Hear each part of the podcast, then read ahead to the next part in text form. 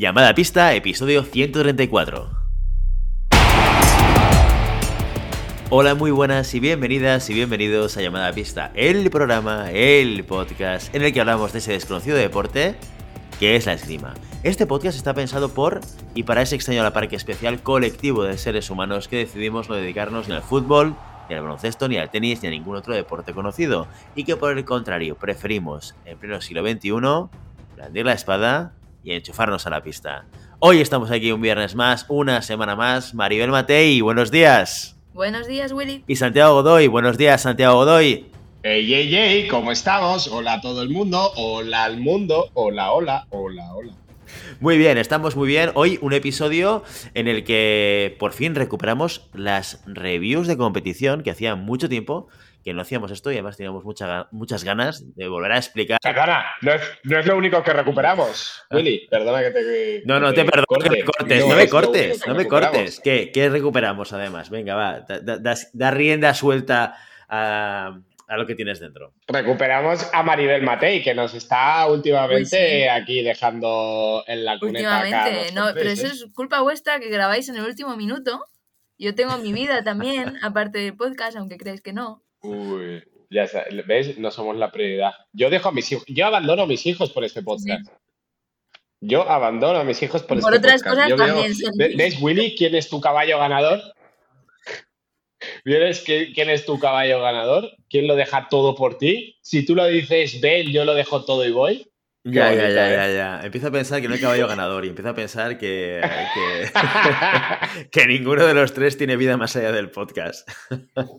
Pero bueno, es lo que hay, es lo que tiene. No, no, no tiene más ni tiene menos. Hombre, ¿quién es el caballo ganador, sin duda alguna? Son los NEPs, amigos, amigas y amigues. Los tornillos que no te abandonan bajo ningún concepto, ni como Maribel Matei, ni como Santiago Godoy, ni como cualquier persona que puedas imaginar que dices, ¿me puedo fiar de esta persona? Pues de quien te puedes fiar, sin lugar, sin lugar a dudas, es de la garantía de que tu punta estará en su sitio durante toda la competición si utilizas los NEPs, los tornillos NEPs para florete o para espada, que puedas encontrar en la página web www.fencingfan.com o en tu distribuidor favorito. Una, un, un, elemento que ha cambiado radicalmente nuestra manera de sufrir los tocados. Cuando hay un tocado fuerte que dices, abraza toda la punta, esto no te va a pasar más, esto no existe más, esto forma parte del pasado, en el presente y en el futuro, los NEPs harán que dejes de sufrir. No los busquéis en Amazon que no están. Oye, eh, no. todavía. Santi, ¿te, te has dado cuenta de que Willy no se ha dicho a sí mismo? O sea, Willy, ¿cuántas veces nos has dejado con no, de verdad? No, no, no. Qué hipocresía. Pues las, las, podéis contar con los dedos, con el dedo de una mano. Mentira, mentira. Creo. Creo que yo me he saltado este podcast dos veces, mira, os diría. Contando entrevistas dos también. veces. Una en la entrevista para, con Lucía, con, no, con Lucía, con Lucía Martín Portugués yo no estuve. Y, ah, no, tres, tres. Con. Mark Font Oh. y luego una, una que me puse enfermo. Una que me puse enfermo y os dije, por favor, hacer vosotros el podcast porque yo estoy hecho polvo. Y me Bueno, técnicamente tú nunca nos abandonas porque editas tú esta, esto. Estamos en horario infantil, ¿no? No puedo decir palabras malsonantes.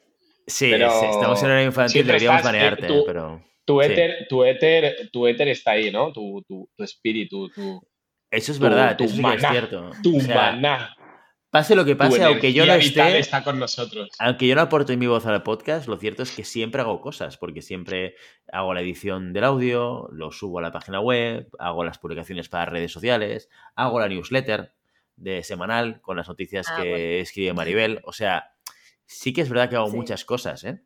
Hago muchas cosas alrededor. Sí, Qué sí, sí, bonito. sí, sí. O sea, que es verdad, te he dicho tres, pero la realidad es que siempre estoy ahí presente en el front o en el backstage de este programa, el nuestro. Y los que Qué también bonito. están siempre, vamos a ir avanzando y vamos a ir hilando como podamos, son nuestros mecenas, nuestros mecenas Mariel Matei, que, ¿cuál es esta figura? ¿Quiénes son? ¿Qué hacen? ¿Y qué se llevan a cambio por ser mecenas de Pues son personas que aportan económicamente cada mes para que nosotros podamos saltarnos los capítulos. No, hombre, para que estemos aquí cada semana. Y a cambio, ¿qué se llevan? Pues se llevan que el primer programa que ellos aportan económicamente, pues se les menciona con nombre y apellidos, o bien por Willy o bien por mí, porque Santi se escaquea siempre, Sí, nos manda un audio, se lo publicamos. Eh, si manda un audio, se lo publicamos hablando de esgrima, con preguntas, con dudas, con sugerencias. Y también pueden eh, tomarse una cerveza conmigo, que, bueno, es un poquito peor que el resto de recompensas, pero tiene su aquel. Oh, Matei, no, no, no te infravalores, Matei.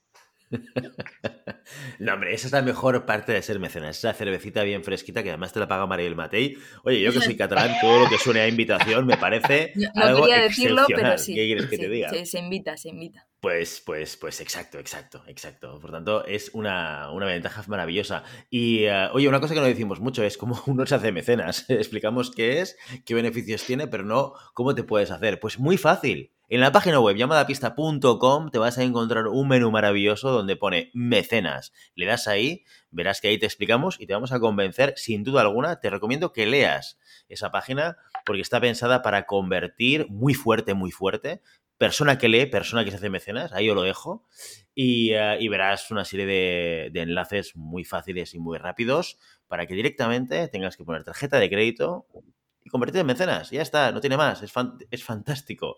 Eh, y dicho esto, vamos un poquito a seguir avanzando con este nuestro programa 134, porque ya hemos dicho, vamos a ir de reviews, no es lo único que recuperamos en este programa, como decía Santiago Godoy, pero sí que es la parte importante y fundamental, porque no ha habido competiciones internacionales, volvemos al ruedo y hay que poner al día a toda nuestra audiencia de lo que está pasando a nivel internacional. Pero antes de empezar con la review de la competición de este fin de semana, vamos con las noticias de la semana.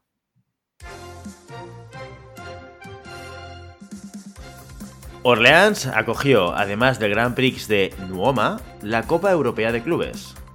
Las españolas Lucía Martín Portugués, Celia Pérez, María Ventura y Fabiola Villegas del Club de Esgrima del Oso y el Madroño se colgaron el bronce en esta competición por equipos, donde eran el único cuarteto español femenino clasificado.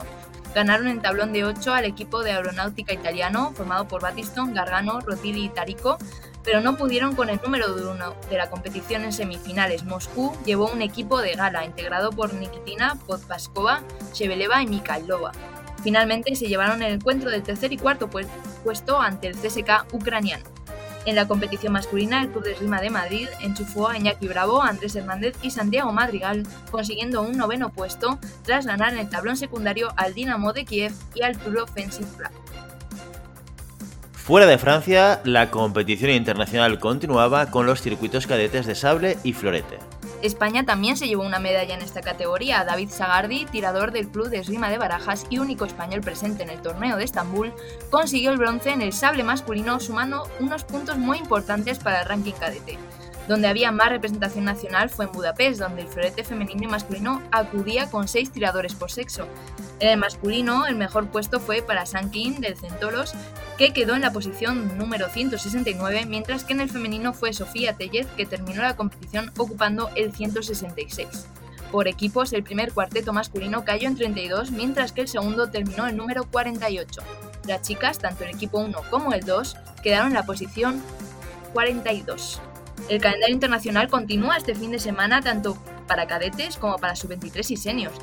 39 espadistas M17, 20 chicas y 19 chicos, tienen cita en Grenoble como parte de su circuito europeo, mientras que los y las espadistas absolutas competirán en Berna y Tallinn, respectivamente, en la primera Copa del Mundo de su temporada. Por su parte, los tiradores y tiradoras M23 se congregarán en Carrare, Italia, para la Copa del Mediterráneo, y hay 24 españoles inscritos en espada femenina, masculina y sable masculino. Esta semana también se celebra la primera Copa del Mundo de Esgrima en silla de ruedas después de Tokio. Lo hace en Pisa, Italia, a partir del 18 de noviembre.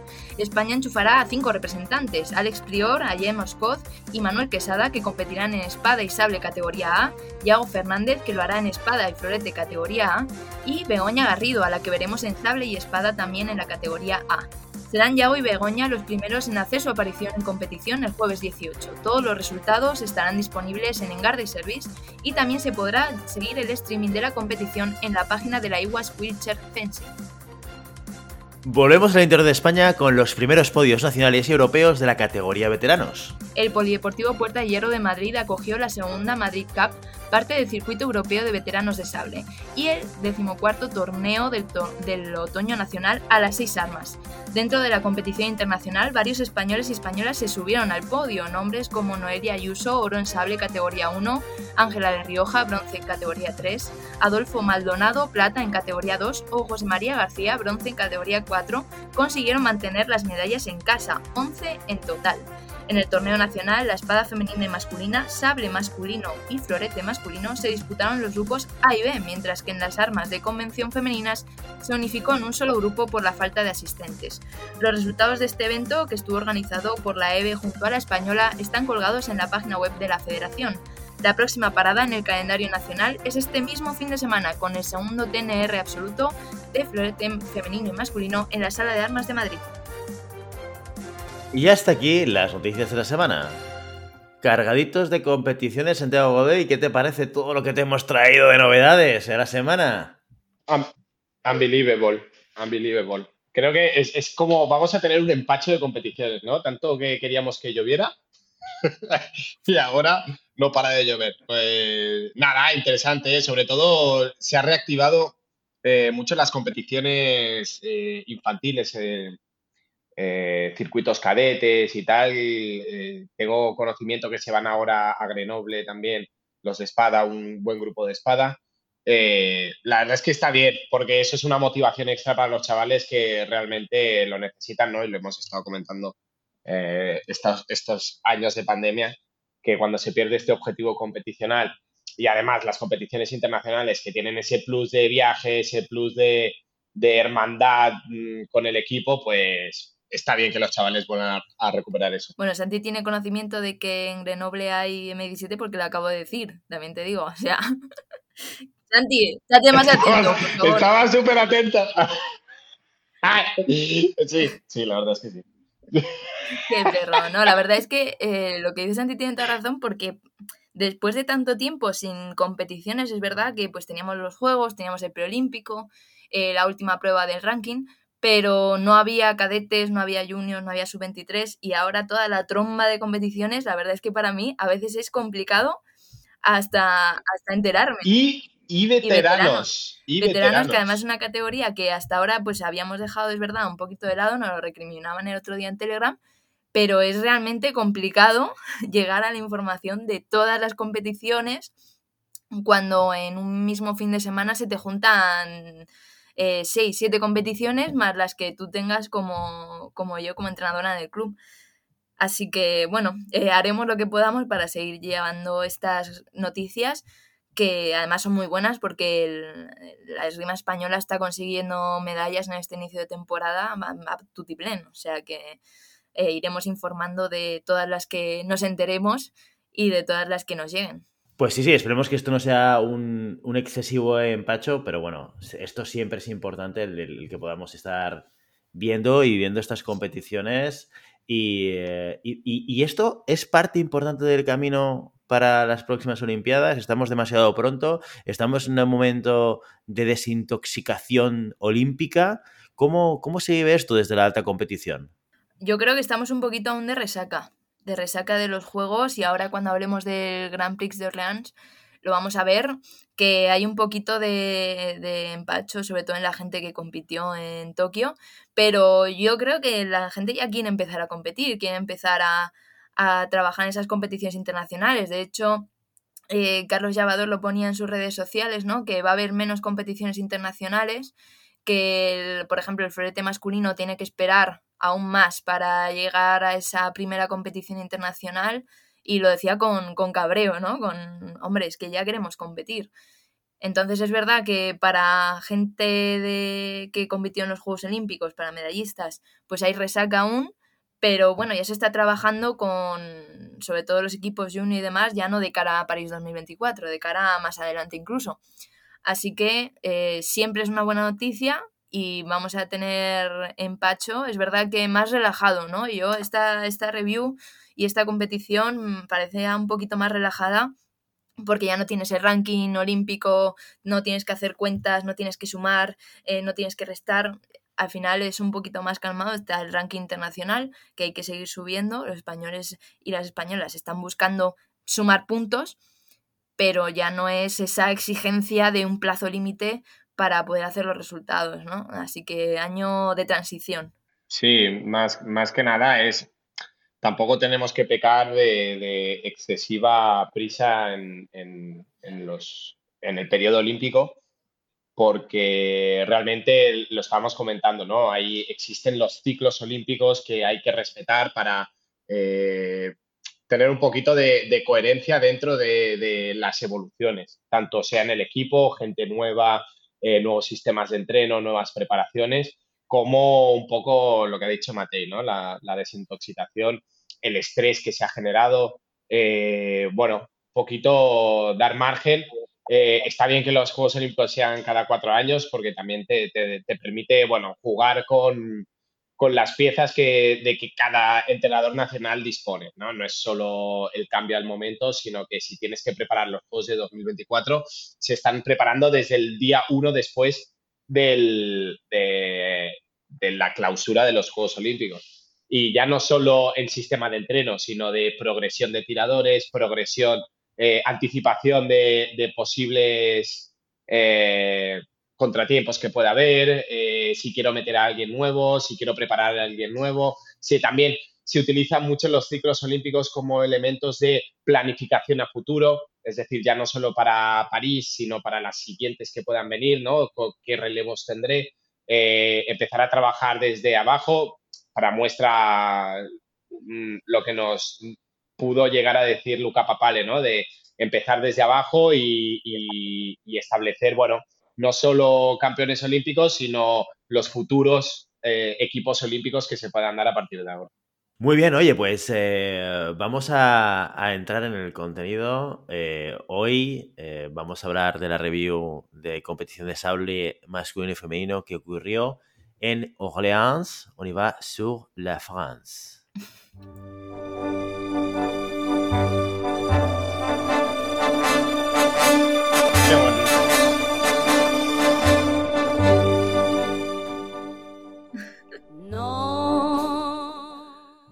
Pues, Willy, no dejas nunca de sorprendernos, ¿eh?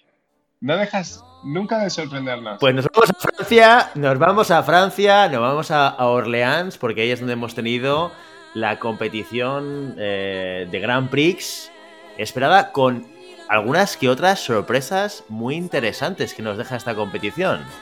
Pues sí, Willy, lo hablábamos. Mira, voy a enlazarlo con lo anterior. Hablábamos de los Juegos Olímpicos, de esa resaca, de esa transición hacia una nueva temporada internacional.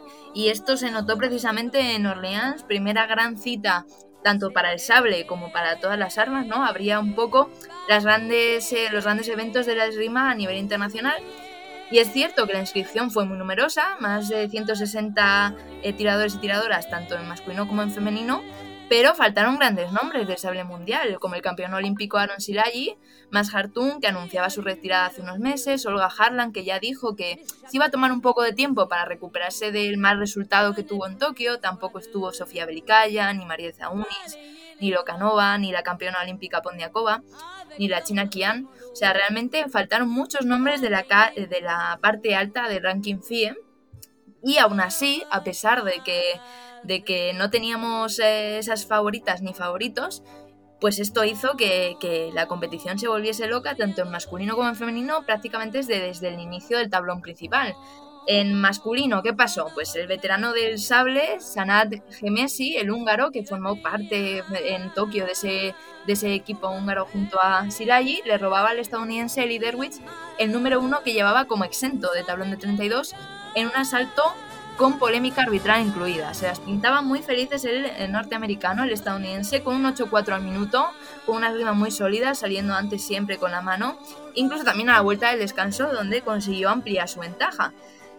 Esto eh, hizo que el húngaro estuviera, fuera del asalto y más después de que el árbitro se olvidara de una tarjeta amarilla previa a Derwis y no le subiese el punto de una roja posterior al marcador. Sin embargo, ya sabemos que los veteranos sacan experiencia, sacan garra y en apenas 30 segundos le entraron todos los ataques y para dar respuestas que no le habían salido durante el resto del asalto. Remontó un 13-8 hasta el 13-14. No se lo podía creer el estadounidense que terminó perdiendo 14-15, irónicamente, con una tarjeta roja. Por el mismo resultado caía el, subcampeón olímpico Luigi Samele contra el belga Rider. Esta vez fue el italiano el que, el que tuvo que intentar remontar y a punto estuvo de conseguirlo, pero las paradas respuestas del belga le hicieron dudar de su ataque en el centro de la pista, que es algo también bastante común en el italiano y precipitarse buscando una continuación que no llegó a tocar nunca. Otros que dieron la campanada pues fueron Julian Teodosiu, un viejo conocido llamada pista, el huracán al que pudimos ver clasificarse para Tokio en el preolímpico de Madrid, que ganó a Kamil Iberamigov, y el joven Anatoly Kostenko, de 23 años, que ganaba 15-14 a una eminencia del sable masculino como es Volada Piti un asalto igualadísimo que se decidió en detalles, pues salir con la mano un poquito más tarde, un poquito antes, un pequeño paso de más en la preparación, ataques fallados por milímetros y en ataques largos como el que le dio la victoria al jovencísimo ruso. ¿Quiénes no fallaron? ¿Que llegaron a las medallas? Pues en la primera semifinal tuvimos a Luca Curatoli, el italiano de 27 años, que llevaba desde febrero de 2020 sin meterse en una semifinal y que cayó en 32 en Tokio y venía un poquito con ganas de medalla el italiano contra Kento Yoshida, el japonés de 28 años, que esta semifinal ya suponía la primera medalla senior para él. De hecho, ningún japonés del equipo tenía ninguna, la suya es la primera. Esto habla muy bien, y lo vimos en los juegos, del trabajo que están llevando a cabo en Japón en todas las armas y también en el sable. Es cierto que no lo tuvo nada fácil el japonés, llegaba a este salto después de 2-15-14, el primero contra Dari Homer y el segundo contra Enver Yildirim aunque el objetivo estaba cumplido, para Yoshida fue a morder el japonés que consiguió mantenerse pegado a Kuratori en el marcador durante gran parte de un asalto en el que vimos esas flechas que nos encantan en el sable, que, tan, eh, que tanto hemos hablado de ellas cuando hablábamos de Iñaki Bravo, y lo hicieron tanto de un lado como de otro. La verdad es que un asalto bastante espectacular en el centro de la pista. Al final fue el italiano el que se llevó el asalto con un ritmazo de piernas en los ataques largos, a pesar de una sólida y física defensa de Yoshida, que hizo, nos dejó destellos con unas acertadísimas paradas respuestas y aprovechando los fallos que el japonés iba dejando por también el cansancio. Yoshida se fue con un bronce y con tocadazos como el 11-8, si tenéis la oportunidad de verlo, en YouTube, en, están colgadas las semifinales y finales, donde hace una maravilla de parada respuesta en cortísima distancia, haciendo creer a Curatori que va a salir en contraataque para terminar parando y respondiendo. Esos eh, pequeños tocados, estos eh, delicatessen que nos deja el sable de alto nivel. ¿Cómo fue la segunda semifinal entre Yu Wan King y Sanguk Oh? Pues teníamos muchas ganas, mucha expectación de ver primero a O en la pista, gran favorito para el título olímpico que no pudo llegar a esas medallas, y también teníamos muchas ganas de verlo contra Kim, porque son dos compañeros de equipo, dos tiradores muy físicos, eh, son muy explosivos incluso cuando hablamos de sable. O sea, el sable de por sí es un arma muy fuerte, muy explosiva, y estos dos tiradores pues aún más. Así que prometía de primeras un asalto muy espectacular y tanto si lo fue. Teníamos por un lado a O, ya, ya le conocemos, la montaña, campeón del mundo de 2019, conseguía solo con estar en la semifinal su medalla número 20 internacional senior con solo 25 años. ¿Y qué vimos en este asalto? Pues primero su mano rapidísima y segundo su gran dominio en el tiempo con unos ataques sobre la preparación que poco pudo hacer Kim al principio en esos primeros compases del, del combate. Se hizo también muy fuerte en su final de pista con contraataques ante las embestidas rapidísimas de Kim. Abría bien la distancia, presionaba y terminaba cerrando la línea. Sin embargo, eh, Kim, 38 años, campeón del mundo 2018, bronce olímpico en Tokio, es un eh, veteranísimo del sable, muchísima experiencia, cogió bien la medida a O, que ya no le perseguía hasta el final de pista, sino que terminaba un poquito antes los ataques y ahí empezó a remontar el asalto. Cogió confianza en estos compases finales, encontrando su distancia y el final del asalto, ya os lo digo, que fue de puro infarto cuando se pone 13 iguales en el marcador con dos contraataques seguidos. Increíble lo que hizo el joven coreano al final de pista. Y al final cree que puede seguir tocando en esa distancia corta, pero Kim sentencia con dos ataques evitando el cierre de línea. Para quien lo pueda ver, asalto impresionante, no solo por la capacidad que tiene Kim de entrar y salir de distancia a su antojo, sino también por lo elástico, lo rápido y lo acrobático que es este tirador que con 38 años se sigue moviendo, vamos, como si tuviese por lo menos 15 menos. Pues ahí se plantaba en la final Italia, Corea, Luca Curatoli, Wan Kim. La última vez que se habían enfrentado fue precisamente en la competición en la que Curatori había conseguido su última medalla en Varsovia. Y eh, tenían eh, un pasado muy dividido, una victoria para cada uno y la última había sido italiano. Por tanto, ¿a quién le, quedaba, a quién le tocaba ganar? Pues a Wan Kim y lo hizo de forma absolutamente espectacular, barriendo 15-3. Solo dos paradas respuestas de Curatori llegaron a ser efectivas ante los atléticos ataques del coreano, que es un especialista en cambiar la línea en el último segundo y en sacar la mano en el último momento. La verdad es que el, el resultado refleja lo que se vio en la pista, el coreano le superó en ideas, en intensidad eh, tampoco le acompañó al italiano la suerte en algunos tocados, pero lo cierto es que eh, Kim parecía leerle la mente a Curatoli porque acertaba hiciese lo que hiciese. Oro para Yuan Kim, plata para Luca Curatoli, que demuestra que el sable es un arma también de veteranos. ¿Qué pasó con los españoles? Pues la expedición española llevaba nueve tiradores. Óscar Fernández, Guillermo Mancheño y el más joven de todos, con 17 añitos, Santiago Madrigal, no consiguieron pasar las pules. Gerardo Lillo y Andrés Hernández cayeron en tablón de 128, mientras que Rogelio Caballero, Carlos Flores y Jorge López de Greño perdieron en tablón previo de 64. Y el único que pasó al sábado al tablón principal fue un Iñaki Bravo que se dejó todo en la fase de pules para ganar todos sus asaltos. De hecho, dejó a dos tocaditos al húngaro Gemesi, del que hemos hablado antes, que terminó llegando más lejos que en la competición, pero en la pool eh, le arrasó. En 64, ya en el tablón principal, comenzó muy bien el asalto contra Do, con un 4-1 de primeras que le dio ventaja, pero el coreano cambió su puesta en la pista, se dio cuenta de que Iñaki estaba saliendo muy bien sobre su preparación y retuvo un poquito más las piernas para dejarle corto o parar y responder. A pesar de ello, las sensaciones eran buenas, incluso entró una de esas flechas que tan acostumbrado estamos a verle, pero pequeños errores le hicieron irse por detrás en el marcador especialmente en esos ataques largos donde una montaña coreana es también enorme, e igual que, que O, le cogía todo, el tiempo en contraataque. A partir del 9-9 metió una marchita más Do en el centro de la pista, siempre con Iñaki siguiéndole muy de cerca, pero se terminó escapando el coreano 15-11. A pesar de ello, como decía, buenísimas sensaciones de Iñaki en esta primera competición post Juegos Olímpicos por Preolímpico de Madrid. Pues esta competición nos deja esa, sorpresa de, la medalla. Menudo curro le pegó eh, Kima Kuratoli. Vaya final, lo has dicho tú, pero 15-3. Vaya repaso. No dejó ni respirar al italiano. Y, una cosa, oye, para muestra un botón, siempre decimos el sable y el florete seguramente son dos armas donde la edad y por tanto el físico, ¿no? O el físico y por tanto la edad son elementos muy importantes. Pues para muestra un botón. Aquí tenemos a Kim eh, ganando con total, eh, bueno, totalmente a, Luca Coratori a una edad, pues 38-39. ¿Qué cuántos tiene Maribel, eh, el coreano? 38-38. 38 años, así que, oye, este deporte está hecho para todas las edades. Sí, sí, y totalmente.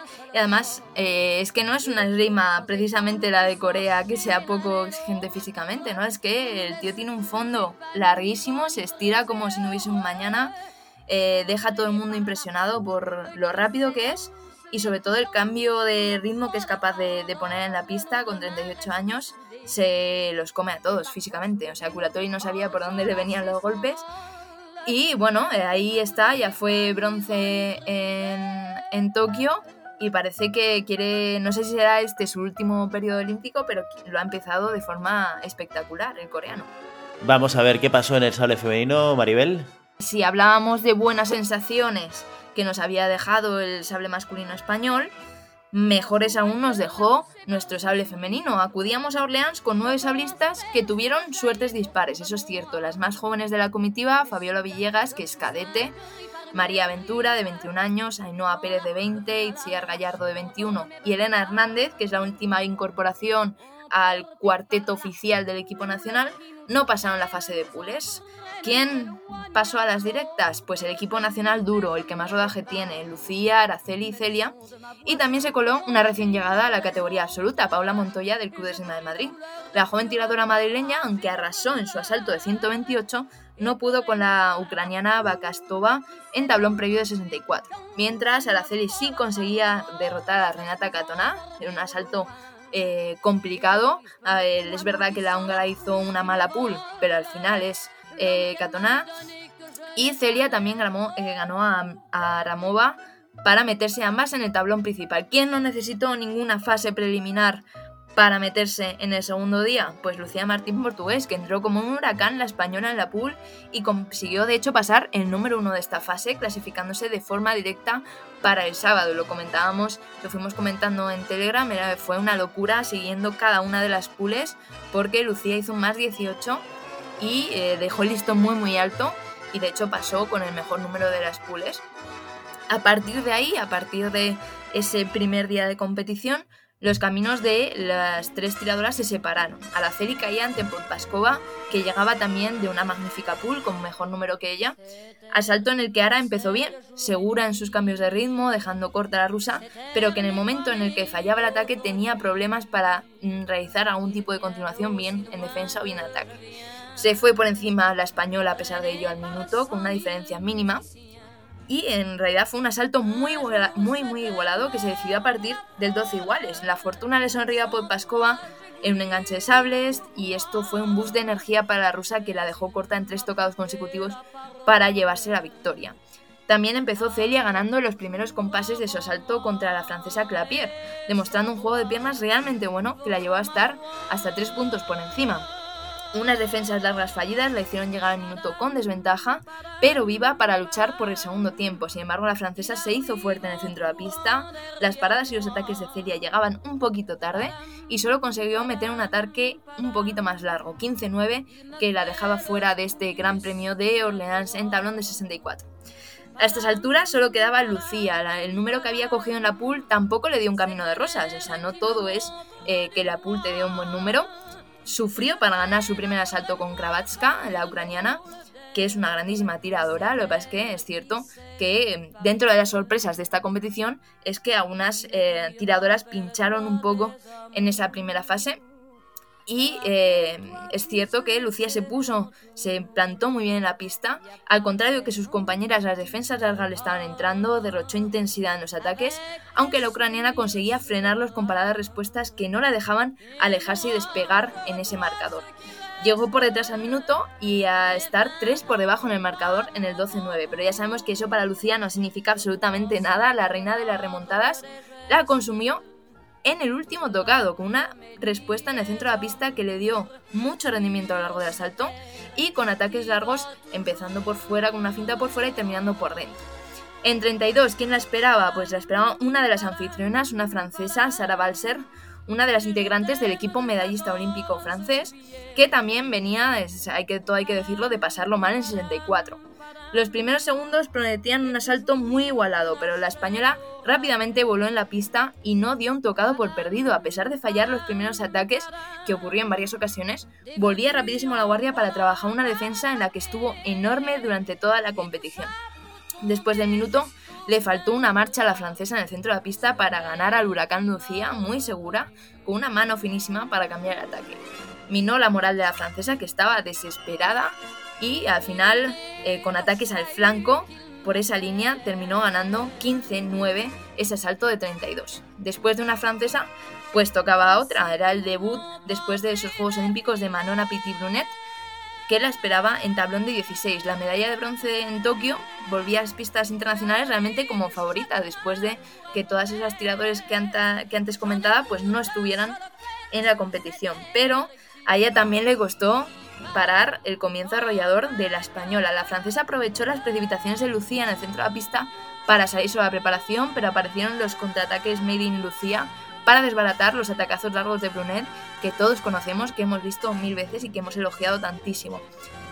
Con uno de ellos se fue por encima al minuto, pero la igualada iba a estar presente durante todo el combate. En un toma y daca de ataques largos, provocaciones con las piernas, se llegó a poner de hecho 14-11 Lucía en el marcador y hasta tres veces gritó un simultáneo como el tocado 15, pero Brunet aprovechó que Lucía optó dos veces para irse para atrás y un ataque en el centro de la pista para igualar a 14. Las interrupciones del asalto sacaron un poquito a la española de la pista, eso es cierto, hubo un momento en el que el asalto se ralentizó mucho y el tocado 15 de Brunet llegó en forma de contraataque, el único que consiguió encajar en la chaquetilla de Lucía.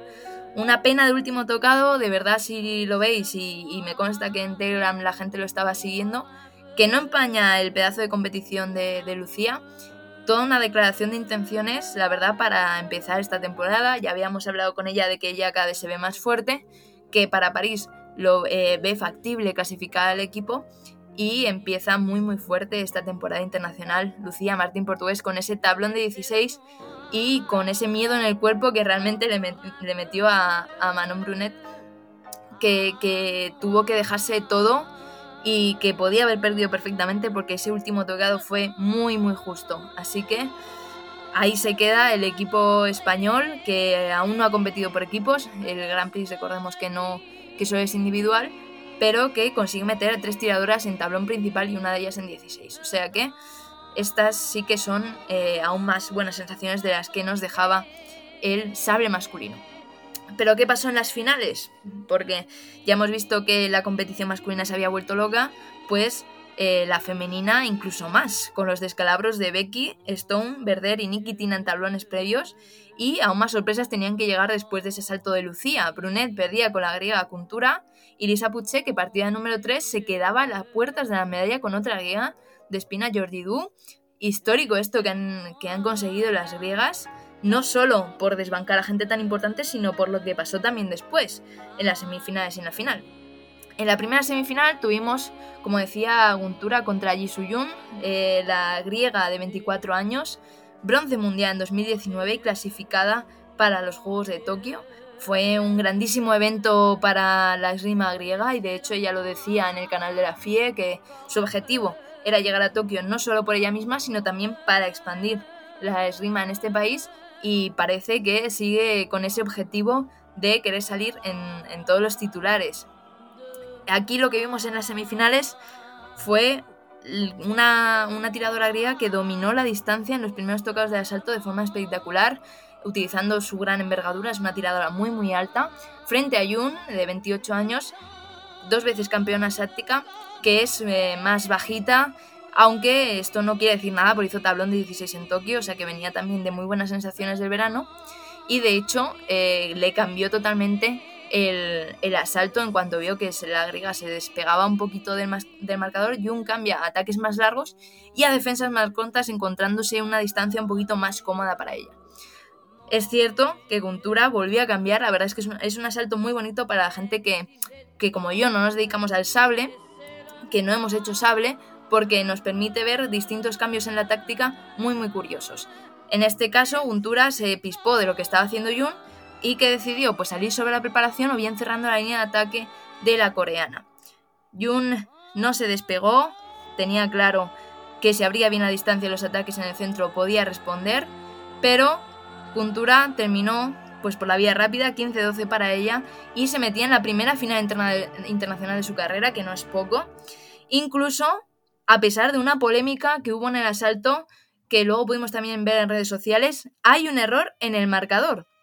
Esto ha despertado debate en cuanto al criterio que se tiene que tener desde el punto de vista arbitral y la persona que lleva la puntuación, porque después de un vídeo otorgado a Jun, además de subirle el tocado a la coreana, se le baja un tocado a la griega.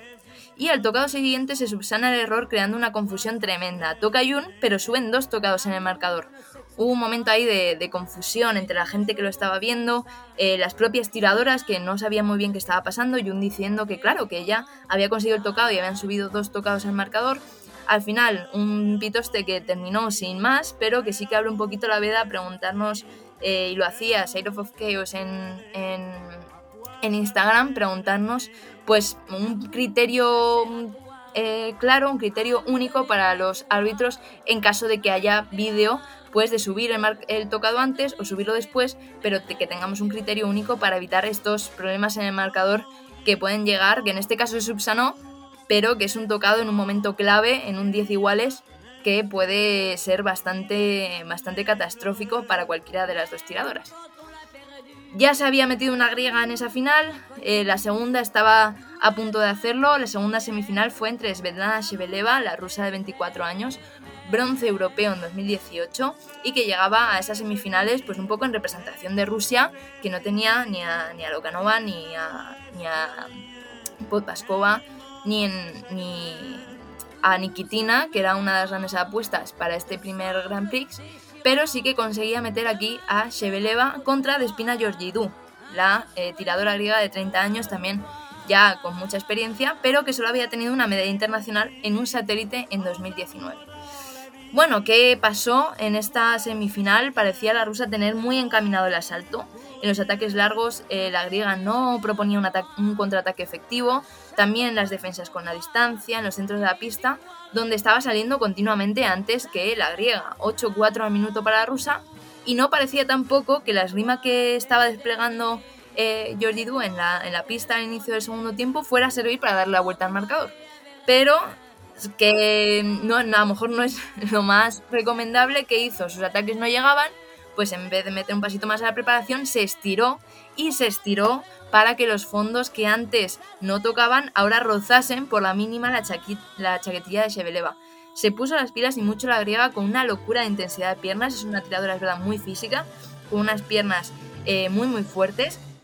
Y eh, al final fue la más, un poco la más lista cuando el asalto se puso igualado, 12 iguales, fue la más lista, cambiando enseguida ese tocado para evitar más simultáneos. Y eh, se consiguió poner 12-13 en el marcador por primera vez en todo el asalto. Realmente una remontada espectacular de la de la griega y terminó por la vía rápida con dos ataques directos. Finalmente 15-12 para Du, final inédita seguramente en toda, la, en esgrima, ya no solo en el sable femenino que a lo mejor tiene un poquito menos de recorrido, sino también en, en, la esgrima en general. Es cierto que en los primeros Juegos Olímpicos que se hicieron en la historia de la esgrima habían conseguido medalla los, los griegos porque se hizo en Atenas en 1896, pero desde entonces Grecia precisamente no había destacado en la esgrima y por primera vez en la historia del sable femenino, eso seguro, consigue meter a dos tiradoras en la final, Cedora Guntura de Espina Georgidou para ambas una medalla muy muy importante y un inicio de temporada muy muy importante. ¿Y eh, qué vimos en la final? Esta final fraticida. Al contrario que en la semi con Jun, aquí sí primó la velocidad de Yoridu frente al control de distancia que buscaba Guntura y eso que lo hace muy bien la tiradora griega, en este caso la más joven de las tiradoras griegas, porque hace unos cortos respuestas brutales. Sin embargo, fue la mano rapidísima de la veterana, la movilidad de piernas eh, y, ese cambio de intensidad tan fuerte que tiene que hizo, eh, puso realmente en aprietos a, a, Guntura. Una tiradora más joven que no terminó tampoco de explotar el fondo largo que tiene. Ya hemos dicho que es una tiradora con muchísima envergadura y en el centro de la pista ni en las preparaciones más largas conseguía meter esos tocados. Esto se unió también a unos errores de cálculo en el centro que hasta ahora no había tenido. Un pasito un poquito más largo en esa preparación permitía a su compañera Yoridú estirarse y llegar a tocar. Eso sí, no dejó de pelear Guntura en tocados cada vez más justos, fondos cada vez más largos por parte de las dos, pasitos cada vez más pequeños hasta ponerse por delante en el marcador nada más y nada menos que 12-14. Sacó todo lo que tenía la veterana griega para terminar con la máxima intensidad. Tres tocados muy potentes, tirando de piernas y también hay que decirlo con cierto acrobatismo, con saltos, con paradas respuestas casi imposibles, que le dieron el oro 15-14 con muchísima emoción para que la treintañera ganase su primer oro internacional, nada más y nada menos que el año después de Tokio. Pues con sorpresas también en este sable femenino. Oye, pues dos medallas para Grecia, dos medallas para Corea en el sable masculino y, eh, y como tú decías bien al principio, con importantes ausencias. Olga Harlan está muy ocupada en el Got Talent ucraniano. No sé si lo habéis visto esto por Instagram. Está bailando ahora mismo. Exacto, exacto. Está bailando, está haciendo su. Oye, lo hace muy bien, ¿eh? es una crack. No, es verdad que, que, ella puso después de Tokio que se había quedado tocada. Al final, eh, nunca me ha pasado, entonces no, no, puedo hablar por experiencia propia, pero realmente llegar a unos Juegos Olímpicos como la grandísima favorita y, caer en el primer tablón, eh, pues yo creo que psicológicamente no, no lo llevó bien, estuvo mucho tiempo sin poner nada en redes sociales y luego vio para poner que necesitaba un poquito de, de tiempo y de pues soliviantar un poco la presión que se había puesto sobre ella tanto por ella misma como por, por el entorno de la esgrima. Entonces, bueno, ahora mismo está con el reality veremos si en las próximas competiciones internacionales vuelve o deja un año en blanco para posteriormente ya pues plantearse seguir o no. Yo no creo que se retire, pero necesita tiempo. Eh, la que no sabemos si se retirará definitivamente o no es Sofía Belicaya, porque mm, de repente eh, te hace plata en unos Juegos Olímpicos, pero sigue sin a las competiciones internacionales y está muy metida en el Comité Olímpico Ruso. Así que muchas dudas, muchas ausencias, pero también muchísima esgrima y eh, talentos emergentes surgiendo y que hablaremos mucho en estos tres años de periodo olímpico. Difícil creo que vaya a ser que no veamos a Harlan preparándose para las próximas Olimpiadas porque, bueno, es un periodo corto, tres años, y tiene recorrido, y es lo que le falta, ¿no? De alguna manera a Harlan, el ser favorito y estar ahí con una medalla olímpica. Eh, así que esperemos que sea solamente un periodo de enfriamiento para volver a verla otra vez en, en las pistas.